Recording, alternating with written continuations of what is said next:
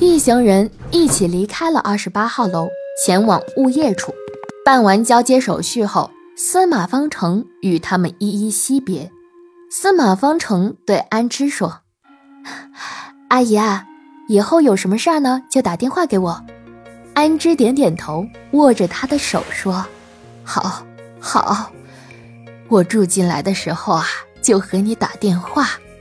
以后见啦，司马姑娘。”傍晚时分，一行人上了车。叶问说：“安阿姨，我们先送您回招待所。师傅。”我们要去东江警队招待所。车像离线的箭，在山路上疾驰，从高速公路直奔市区。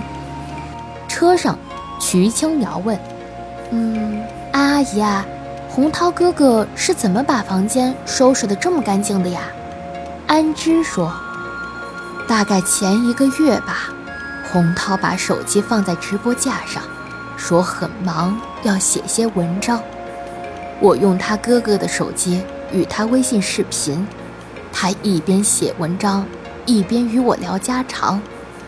他写完文章后说要打扫一下卫生，然后他忘记关视频了。我就看着他做起了卫生，当时故意没提醒他，就想看看他是怎么打扫卫生的，同时让他哥哥帮我悄悄开启了。你们年轻人说的录屏功能，安之打了个电话给李洪涛的哥哥说：“洪波啊，你把上次录屏好的视频发到你哥哥的 QQ 上，我们要用。好，回家见。”不一会儿，视频就发到叶问现场带回来的手机上了。